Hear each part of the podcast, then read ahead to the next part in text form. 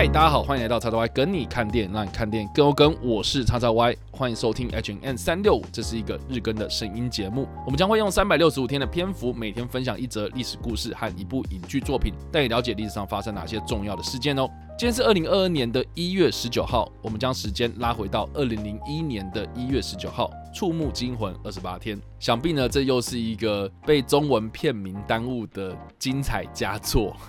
我真觉得他们的这个中文片名真是取的超级烂。触目惊魂二十八天听起来好像是一个很恐怖的惊悚电影哦，但是它的英文片名呢叫做 Donnie Darko 啊，就是直接是这个男主角的名字啊，他的名字啊 Donnie 啊，就是唐尼或者有人翻成东尼啊，然后 Darko 就是他的姓啊，达尔克这样子。那这部片呢是当年只有二十一岁的杰克·狗伦霍所主演的，他呢在一九九九年的时候呢，因为演出《十月的天空》呢一炮而红啊。接下来呢，他在二零零四年的时候呢，演出《明天过后》，然后让他打响了知名度。接下来在二零零五年呢，演出了《断背山》还有《锅盖头》等等的这些片子哦，让他推向了他的演职生涯的高峰啊。所以在二零零一年的《触目惊魂二十八天》的这部片呢，算是一个相较之下很多人可能会忽略掉的一部佳作。那加上说呢，这部片它在二零零一年的一月十九号这一天呢，在日舞影展首映哦。那日舞影展呢，它算是在美国的独立制片的电影节之一啊，所以在奖季期间呢，也是很多人可能会容易忽略掉的哦。但基本上呢，它是专门为独立电影人或是影片而设的一个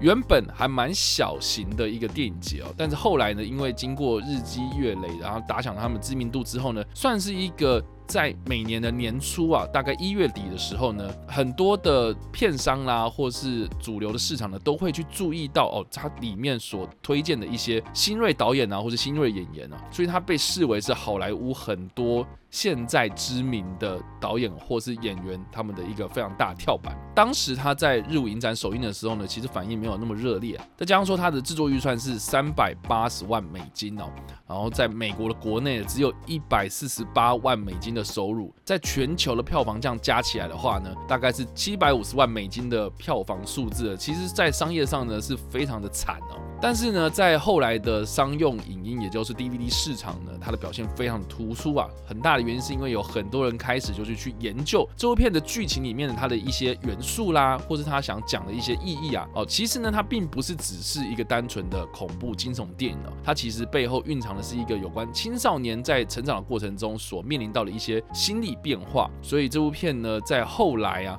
有很多的电影人呢。甚至是一些影评人哦，就有去仔细的去研究这些里面的这些东西啊，所以才造就了后来很多人都在讨论哦，《触目惊魂二十八天》这部片子。那另外一个我觉得蛮有趣的，就是呢，在二零二零年的十二月十一号这一天呢，《触目惊魂二十八天》也有在这个疫情肆虐的重映潮之中啊，重返了台湾的大荧幕。所以在二零二零年年底啊，如果你有机会看到这部片的话，那等于就是说啊赚到了这样子。那其实呢，在二零零一年的那个时候呢，我并没有在电影院看这部《触目惊魂二十八天》，我是在后来就 PPT 有人在讨论这部片的时候呢，阴错阳差之下，然后就看了。那结果呢，看完之后呢，我真的是完完全全不知道他在讲什么东西。它有很多很多的寓意啊，藏得很深，而且它非常的前卫。所以在当年呐，我好像在大学还还还是出社会不久啊，就是看的时候呢，真是一知半解这样子。然后结果后来就是看了一些文章之后呢，后来又再重看了一次。然后到了二零二零年的那个我说重映的时候呢，我又再看了一遍呢，我真觉得这部片真的是。非常非常的有趣啊！我只能说有趣，它我不能说精彩，我只能说有趣，就是有很多东西可以讨论呐。所以，我今天呢，我们就花点时间来讨论一下这部片呢，它到底有哪些有趣的地方，还有它这部片的剧情呢？如果你有看过的话呢，就可以听听我的一些想法，然后跟你们一起分享喽。《触目惊魂二十八天》这部片的故事呢，主要是聚焦在美国的维吉尼亚州这个叫做 Middlesex 的小镇上面。那 Middlesex 这个小镇的名称啊，真的是。很难翻呐！哦，当时我记得电影院里面就直接翻成米德萨克斯，好像还是怎样，就是直译这样子，不会翻成中间性爱之类的。Middlesex 的这个小镇里面，啊，当时呢正好是一九八八年的美国总统大选，杰克·可能或所饰演的这个男主角呢，东尼·达尔克，他是一个常常会梦游，而且会去求助心理医生的一个青少年哦，就是有这种少年维特的烦恼了，然后身体常常就是处在一种很。忧郁的状态之下，然后也不知道为什么，就是等于是我们现现在很常看到一些忧郁少年那种典型的样貌哈。结果有一天呢，不知道为什么，就是从天而降一个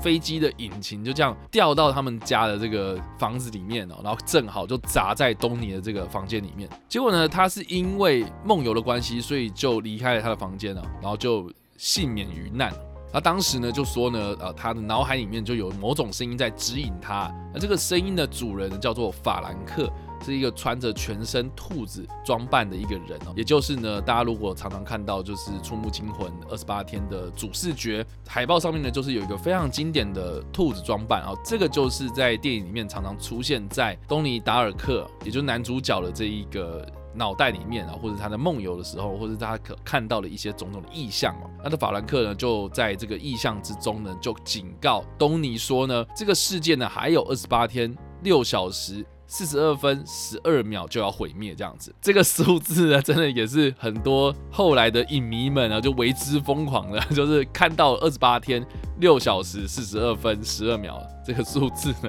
就会非常的敏感，这样子。好，Anyway，总之呢，就是世界在二十八天之后呢就要毁灭了，所以呢，法兰克就去怂恿了东尼去做了很多不同的一些行为，包括呢他在学校制造一些混乱啊，或是他去认识新同学，或是呢他也尝试了要用科学的方式去解决这些问题哦，所以呢他有去请教他们学校的理化老师，然后是有关时光旅行的问题哦，就问老师说啊，如果我能够预知未来的话，那我该怎么做？啊，等等的哈，那结果老师就给他了一本书，叫做《时光旅行的哲学》。那这本书呢，是由一个叫做死亡奶奶 （Grandma Death） 所撰写的。那她是一个住在他们那个小镇里面的，看起来非常诡异的一个老奶奶。所以呢，他就前往这个老奶奶所居住的地方，然后甚至呢，他去做了很多不同的事情。哦，总之呢，这部片我在不暴雷的状态之下，我就说到这里啊。就是二十八天之后呢，东尼就知道说这个世界要毁灭。了，然后东尼呢有在这个二十八天之内呢，我做了很多很多的事情，然后尝试着要去阻止这个世界末日的发生。同时呢，他也会在他的生活周遭看到一些穿着兔子装扮的这样的种种的意象。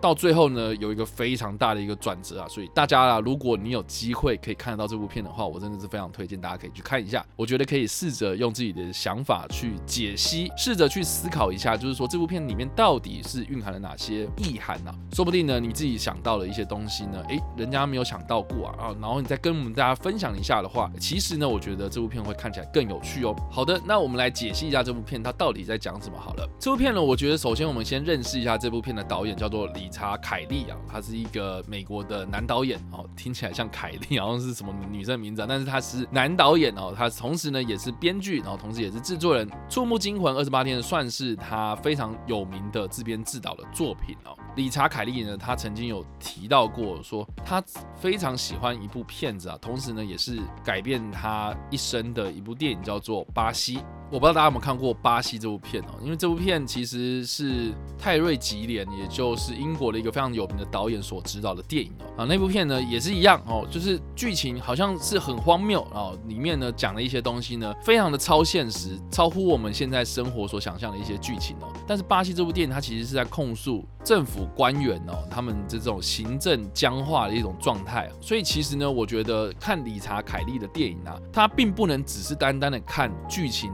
所描述到的这样子表面上的东西哦，他实际上想要讲的东西是什么呢？其实我们可以从杰克·葛伦霍所饰演的这个 Donny Darko 的这个角色里面可以开始切入，就是说他常常。不知道什么样的原因忧郁，然后也不知道到底身体上发生什么问题哦。我觉得他基本上就是在讲青少年在面临到身心灵变化的时候啊，我们应该要怎么样去面对啊？有些人可能会非常的乐观，有些人可能比较悲观。那我觉得每个人遇到问题，他所想到第一个要解决的方法，其实有些人他就很自然而然的朝着比较正面的方向前进啊。有些人他真的就是会一直犹豫，他就是朝着负面的方向前进。但是往往我们这个社会呢，对于这种比较负面情绪的人呢，比较不友善，反而是会认为说啊，那些正面的、那些积极的，很多人看到这种积极向上的年轻人啊，都就是会比较讨喜，而且很常被拿来当做是成功的范例，然后再讲给更多的青少年听。所以其实呢，我们往往就是会忽略掉那些朝着负面前进的这些人。那我觉得《触目惊魂二十八天》基本上就是在描述这样子类型的年轻人。那里面的这个男主角呢，Danny Darko，他也常常去找心理医生帮忙。可是心理医生他的作用真的是不大。我不知道大家有没有看过心理医生的经验呢？我自己个人是有。那我在大学的时候呢，因为生活上出现一些状状况，所以就有先求助了辅导老师，然后又转介我到外面的精神科诊所，然后去就诊这样子。后来呢，我去了两三次之后呢，我就渐渐渐渐的脱离了，就是心理医生的求诊哦。很大的一个原因是因为呢，遇到了比较不好的经验呢，就是往往呢我会等超级久。就去看心理医生呢，其实很不像我们一般感冒然后去看医生那样子非常的快速。就是他虽然你预约时间，然后你到那个地方了，可是呢每一个病人的状况都不太一样。我最高纪录呢，就是到了那个地方之后呢，就开始等，好等了一个小时、两个小时。然后那时候我又没有机车，所以我就求助我的朋友啊、同学啊等等的，然后去载我去。然后往往就是陪我等的人都会问我说：“哎，到底还要多久啊？到底是怎么样？”我也不知道，所以就搞得就是很奇怪的一个状况。然后进去看的医生啊，然后医生就直接看了不到五分钟，然后就说：“好，那我们就拿药吃药这样子。”然后就是就这样结束了。所以我自己都后来啦，就是觉得说：“哎，怎么会是这个样子？”然后就慢慢慢慢自己有想开了哈。所以我其实很多人问我。我说，哎，我该不该就是哎，在心理出现问题的时候去求助心理医生？我觉得应该要去。他就像是心理感冒一样啊，就是本来就应该要求助很多人的帮助。那我觉得心理医生呢，算是其中一个选项。我觉得他不能是唯一的选项。所以我觉得啦，哈，就是说我们去看心理医生，当然 OK，他有他的专业在。但是呢，我觉得你把很多的事情都寄托在，就是说，哎，我们去拿药吃药，然后可能就过了阵子就会好。但是我觉得心理它不像生理一样。就是你吃了药之后，它就马上痊愈了。那更何况你看我们感冒，你看有时候三不五时就感冒，你你你你能够保证就是说什么？哎，我吃了一次药之后，然后下一次就不会感冒吗？其实我觉得心理的状况并没有所谓的治好这两件事，我觉得只能去共存，就是这两个字这样子。所以我常常会听到一些，比如说 YouTuber 啊，像前阵子有个知名的 YouTuber 就是说什么啊，我之前得了忧郁症，然后后来我好了，哦，那真的是会吐血，你知道吗？听到这样的言论，我就觉得说，我觉得我说难听的，我不觉得他是真的哦，是忧郁症。那或许那个时候他忧郁，可是我不觉得他是忧郁症的。我觉得他呃心理压力很大，然后求助医生，然后结果他把忧郁跟忧郁症这两两两件事情给搞在一起哦。我觉得其实对于真正有忧郁症的人来说呢，是非常非常不公平的。但是 anyway 呢，《触目惊魂二十八天》，杰克·葛伦霍所饰演的这个 Danny Darko 的这个角色里面，他去求助心理医生的同时，他在学校里面呢有去尝试着去做一些努力哦，包括他去认识新同学，或者去找一些认同他的老师聊天讲话。这个时候呢，我觉得他的心理状况就慢慢慢慢的有些变化。另外呢，我不知道大家在青春期的或者在学生时期的时候有没有这种少年维特烦恼的经验啊？我自己是也蛮有的啦，就是自己我觉得童年其实过得很不开心这样子啊，但是呢就会想说要去做一些自己可能会获得成就感的一些事情啊，比如说我去画画，就是去做一些自己喜欢哦自己有兴趣的事情。但是呢你在学生时期的时候，你并不是这么的顺遂啊，更何况如果你不是那种佼佼者中的佼佼者哦，这我觉得在现在的台湾社会，尤其是这种在竞争非常激烈的状态之下呢，你很难真正获得。所谓的认同，我觉得成就感啊、认同感啊，基本上都是要自己出发，而不是一直着往外面而获取哦。啊，当然啦，很多人可能给你鼓励啊，很多人给你呃支持啊，这些呢都是让你继续活下去的动力哦。但是我觉得，实际上你在独处的时候，你在孤单一个人的时候呢，你常常就是会有那种很负面的想法就能冒出来。哦，我觉得我现在其实也是，但是呢，我觉得我在青少年的时候是非常非常严重。那我觉得我在看《触目惊魂二十八天》的时候呢，我在每一个人生阶段的时候看这部片的时候，都有非常不一样的感受啊。长大之后呢，我在看回头看这部片的时候呢，我就觉得哇塞，少年轻狂，当时就是真的会想很多很多。然后我觉得这部片里面呢，用具象化的东西去呈现比较意象的东西，我觉得在这一方面呢，我觉得《触目惊魂二十八天》做的非常非常的到位。当然，很多人会可能看的时候会觉得说啊，很虚幻呐，很不切实际啊，很玄幻这样子啊。但是我觉得。如果你真的有经历过那样比较负面情绪的青少年成长历程的话，那我觉得在看《触目惊魂二十八天》的时候会非常的有感触。那另外一件事情，我觉得是这部片的一个非常大的重点哦，这个可能要看完之后大家会比较有感觉啊，就是说如果你看完的话，应该会懂我在讲什么哦。我在不暴雷的状态之下做了这样的解释哦，就是说。这部片在后面有个超级大反转，那这个超级大反转呢，其实是跟生死有关哦。我觉得这部片它在描述的是青少年如何面对生死这件事情。那我们都知道嘛，哈，很多人常会讲一句话，就是说我们是孤孤单单的来到这个世界，有一天呢，我们也会孤孤单单的离开这个世界。所以呢，中间我们在生命中的过程啊，遇到了很多生离死别或是喜怒哀乐，这其实呢，都只是生命中的一部分而已，它不是全部。怎么样学习独处？怎么样学会？跟孤单共存这件事情呢，其实就是我觉得这部片里面他想要讲的最大的核心价值，就是人什么时候才会面临到成长，那就是你学会跟孤单共存这样子。所以这部片呢，我们可以看到男主角他在一开始非常困惑的状态之下呢，遭遇到一个哎大难不死啊，逃离了这个死劫这样子，然后结果他开始去看到一些异象呢，面临到就是说哦二十八天这个世界就会毁灭了，他尝试的要去告诉这个世。界每一个他在乎的人，他他到底存在这个世界上，到底有什么意义啊？有没有大家有没有想过这件事情？就是说，好，如果如果世界末日真的就是二十八天之后发生了，那你最想要做的事情，这二十八天里面到底你会做哪些事情呢？这个你就会很仔细的去思考，然后而且呢，你就不会去浪费你生命中的每一分每一秒了嘛。所以我觉得这部片它其实是利用看起来好像是很惊悚、很恐怖的一个大前提。然后再加上说这种很具象化的东西啊，人形兔子，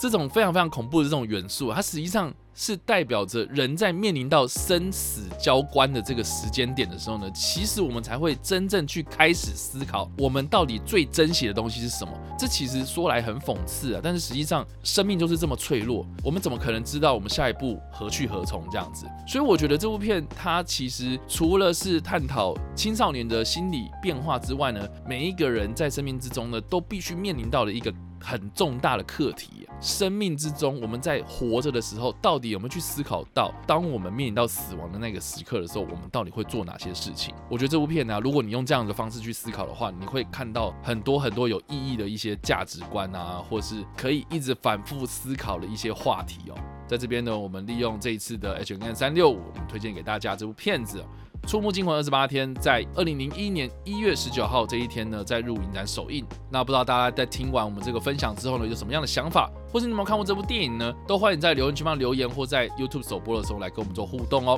那当然呢，如果你喜欢这部影片或者声音的话，也别忘了按赞、追踪我们脸书粉丝团，以订阅我们 YouTube 频道、IG 以及各大声音平台哦。也别忘了在 Apple Podcast 和 Spotify 上面呢留下五星好评，并且利用各大的社群平台推荐和分享我们的节目，让更多人加入我们的讨论哦。以上呢就是今天的 H N 三六，希望你们会喜欢。我们下次再见，拜。